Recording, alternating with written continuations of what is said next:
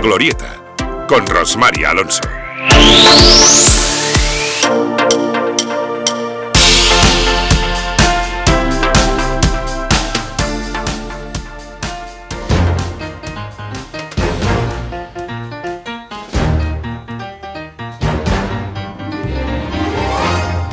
Siete minutos pasan de las nueve y media. Eh, tenemos que informar que acaban de decretar esos tres días de luto que ayer el presidente del Consejo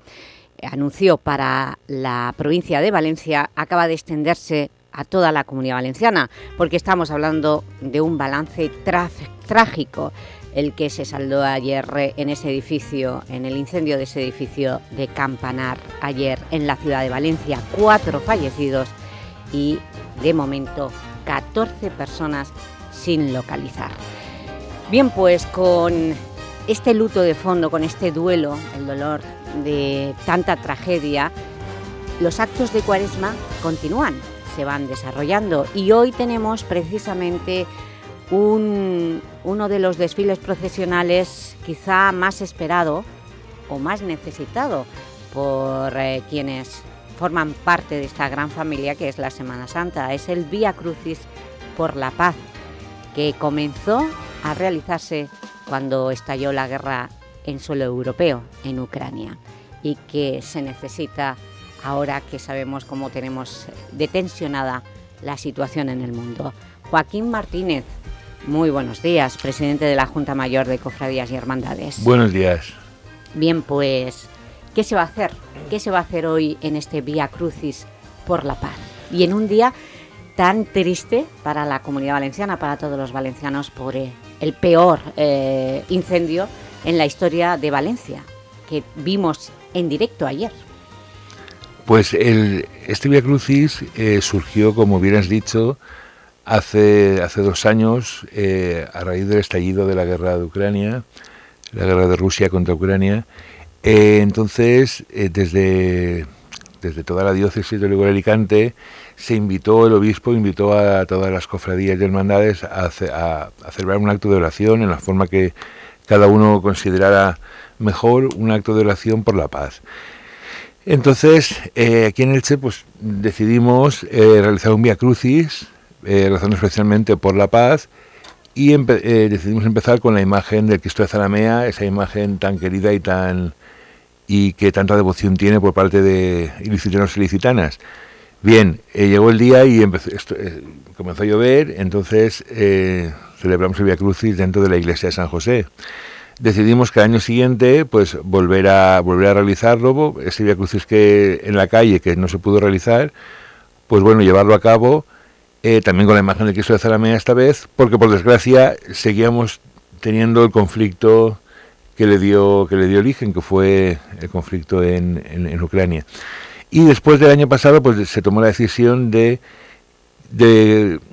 consolidarlo como un acto, una celebración eh, estable dentro de la programación de, de, Cuaresma, que fuera el segundo, el segundo viernes de Cuaresma, en el, eh, ese día en el que la familia Cofrade se reúne eh, en torno a la oración y en, y en torno a la celebración del, del ejercicio del Via Crucis, que es eh, el recorrido por todos los momentos más significativos de la pasión de Cristo, desde que es condenado a muerte hasta que, hasta que es sepultado. Eh, este ejercicio tan propio de, la cuaresma que tiene como finalidad pues eso que los cristianos eh, se asocien y reflexionen al misterio de la pasión y muerte de Cristo y, en este, y ofreciéndolo de una forma especial por la paz. ¿Y, cuántos Vía Crucis hay en la cuaresma en Elche programados para este año? Eh, prácticamente en casi todas las parroquias, todos los viernes de cuaresma se reza el Vía Crucis. Además de, de, de esta celebración que se hace todos los viernes, como digo,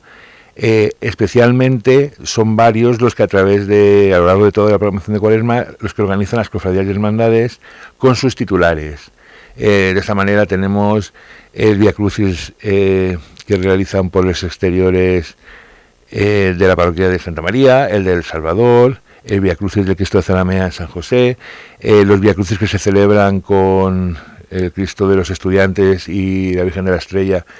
en el corazón de Jesús. Es decir, en todas las parroquias que son sedes de cofradías y hermandades, en algún momento de la cuaresma se celebra, se celebra este Via Cruz, eh, el ejercicio del Via Crucis, el del Cristo del Amor, el Viernes de Dolores, en el Colegio de los Salesianos, también en, en Carmelitas con la Hermandad de la Lanzada, Jesutinas con la Hermandad de Coronación de Espinas. Es decir, eh, el ejercicio del Via Crucis es una, una oración piadosa muy muy, muy asentada dentro de las cofradías de hermandades y muy propia del tiempo de cuaresma, porque en definitiva no es otra cosa que la preparación para celebrar la Semana Santa. Efectivamente. Bueno, pues vamos a hablar del de esta tarde. ¿Por qué sale desde Santa María? Eh, ¿Por qué habéis escogido eh, este Via Crucis por la Paz para sacarlo desde Santa María? Pues si comenzamos el año pasado, es decir, hace dos, por la lluvia, en pues San José, pues la intención del Consejo de la Junta Mayor de Cofradías ha sido pues ir cada año pasando por una de las parroquias donde, donde pues tienen la sede de las cofradías y hermandades y pues eso, con una imagen, una imagen de Cristo, eh, elegirla cada año para que presida para que presida este Via Crucis. Y al final ha sido que pues en Santa María una de las imágenes históricas más de 300 años del siglo XVIII eh, con una gran devoción a sus espaldas, pues la imagen del Nazareno, pues hemos eh, creído que sería, sería una, una imagen que, de gran devoción que, como digo, que va a atraer a muchas personas a acompañarlo en, este Via Crucis. O sea que esta noche, o esta tarde-noche, veremos al Nazareno, una talla espectacular y de las poquitas que nos quedan antiguas que se salvaron de la quema del, del incendio de febrero del 36, veremos procesionar por las calles. ¿Cuál va a ser el recorrido de este Vía Crucis por El recorrido va a ser por las, por las calles peatonales del centro, dentro de la feligresía de Santa María, pues eh, partirá por la calle Obispo Tormo, Corredora, Plaza de Baix, por el Arco del Ayuntamiento, Plaza Menéndez Pelayo, calle Mayor de la Vila, calle Fira, eh, hasta, hasta el Ayuntamiento, hasta la, la, Basílica de nuevo, donde finalizará. Eh, ¿Qué pues costaleros los llevarán? ¿El Nazareno? no, los, sí, van a, inicialmente los, de, los propios del Nazareno lo van a hacer con el, las andas que tienen pequeñas, eh, que son las que utilizan en la procesión para eh, la cruz infantil, pero que también las utilizan pues para el traslado que hacen de esta imagen hasta el, el, asilo de ancianos,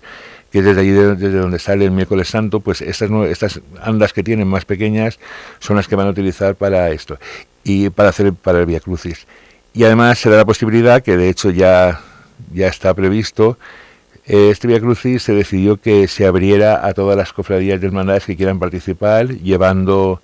al Nazareno, bien si pues, pues es una cuadrilla pequeña, es para 20 costaleros, pues si alguien tiene eh, cofradías que han traído un grupo de 20, otras que han traído varios grupos más pequeños que se unen. Como siempre, el equipo de protocolo de la Junta Mayor, que son unos fenómenos, pues están lo están organizando todo para que para que sea un, un Via Crucis pues, muy participativo, igual que la lectura de las estaciones, pues cada una la realiza una personas de hermandades y cofradías distintas, porque al final ese es un Via Crucis de todos. Y esa es la finalidad que alrededor de, esta, de este ejercicio piadoso, pues eh, los cofrades reflexionen eh, y se asocien al misterio de la pasión de Cristo, dedicándolo de una forma especial a los a, a recordar siempre que la paz no es, no es algo que se da por añadidura o que la paz es algo que está ahí, que es algo que tiene que estar en nuestras vidas, en nuestras conciencias y en nuestras intenciones. Y hay que evitar los conflictos y sin parar de, educar a, los más pequeños, a las nuevas generaciones, a todo el mundo, para que, la guerra nunca es la solución para nada. Y bien, pues es una de las muchas actividades que se incluyen en ese programa que ustedes presentaron mm, cuando empezó el primer miércoles de Cuaresma. ¿Qué significa el hecho de que en los últimos años la Junta Mayor de Cofradías cada vez presente un programa de Cuaresma intensísimo? ¿Qué, qué, significa esto? ¿Que, ha calado este mensaje de el, el mensaje de, de, recogimiento, de devoción, de las imágenes, del trabajo que ustedes están realizando, ¿tienen también a los jóvenes participando en la Semana Santa? Sí, eh, vamos a ver, por la parte de los jóvenes, y empiezo por el final, es cierto que es una bendición eh, en todos los actos que se ha celebrado de actos externos en la calle desde que comenzó la, la cuaresma, se está observando una afluencia de, gente joven, de chicos y chicas, de chavales que están yendo, y eso es, eso es una auténtica maravilla, porque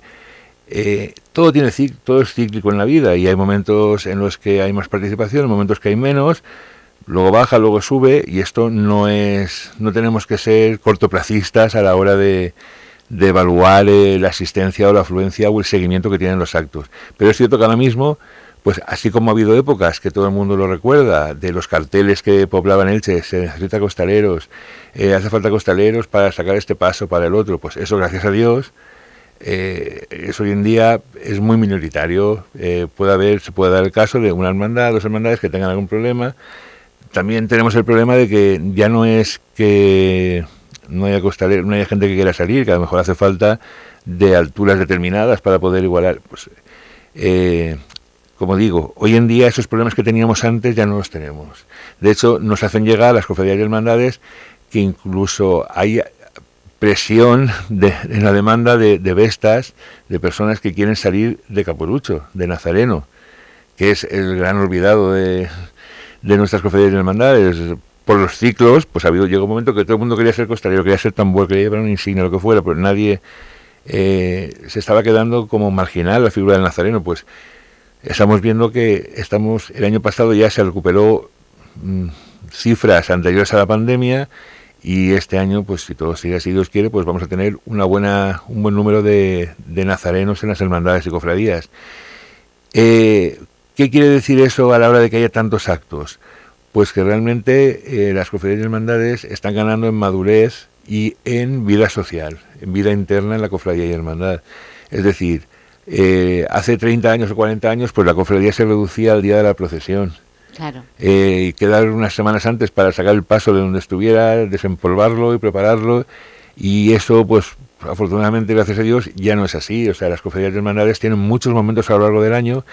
para eh, unirse entre ellos, para hacer vida social y, y crear cohesión y unión entre los distintos hermanos. Y como eh, no se nos olvide, asociaciones de cristianos, de creyentes, asociaciones católicas que somos las cofradías de hermandades, eh, el momento de encuentro de los cristianos es alrededor de la, de la misa, de la Eucaristía. Entonces, eh, por eso hay tantos momentos en, el, en la programación de Cuaresma, tantos momentos, tantas celebraciones que realizan las cofradías de hermandades de la misa en honor o en recuerdo de, las imágenes titulares y también con ejercicios, como decíamos antes, del Via Crucis, pero también eh, con actos de carácter cultural, como son exposiciones fotográficas, presentaciones de revistas, que muchas hermandades editan sus, sus propias publicaciones. Es decir, al final esto es un, un símbolo de, de, vida, que las cofradías de hermandades están llenas de vida y afortunadamente se van traduciendo pues en este tipo de actos. Y afortunadamente están implicadas en eh, las necesidades de esta ciudad. Eh, afortunadamente, uno de los actos más destacados de la cuaresma es sin duda el pregón de la Semana Santa. Este año, ¿a quién han, han elegido para que sea el pregonero? Pues el pregonero de Semana Santa como ya anunciamos, es Diego Matías Alonso, cofrade desde niño, eh, miembro de la Hermandad de Merced y Pasión, eh, también cofrade del Zalamea, y Diego es una persona que pues ha recorrido toda la toda la carrera cofrade, como podemos decir, ha sido tambor, ha sido nazareno, ha sido costalero, eh, ha estado ha presentado actos para la Junta Mayor de Cofradías, ha estado en el propio Consejo de la Junta Mayor de Cofradías, está en, en las juntas de gobierno de, su hermandad, colabora con todos eh, los que necesitan algo de él, ha sido responsable en el año 2021 que no tuvimos procesiones, fue el responsable de el enorme, la enorme cantidad de actos de carácter cultural y exposiciones que se realizó este año para dotar de contenido a esa cuaresma y esa celebración de la Semana Santa en la que no salíamos a la calle y Diego es una persona especial con una especial sensibilidad para transmitir eh, todos, esos, todos esos sentimientos y creemos que va a ser un pregón magnífico. Bueno, buenas razones para la elección del pregonero Diego Bonmati. Nos quedamos aquí, eh, Joaquín. Hay mucho más eh, de lo que hablar, eso será en próximas entrevistas, pero sobre todo el, el motivo por el que te hemos traído es por ese Vía Crucis por la Paz, que ¿a qué hora empieza? A las nueve. A, las nueve de la, Basílica de Santa María. En la Basílica de Santa María comienza el Vía Crucis por la Paz. Muchas gracias, Joaquín. Gracias a vosotros. Y buen trabajo. Muchas gracias.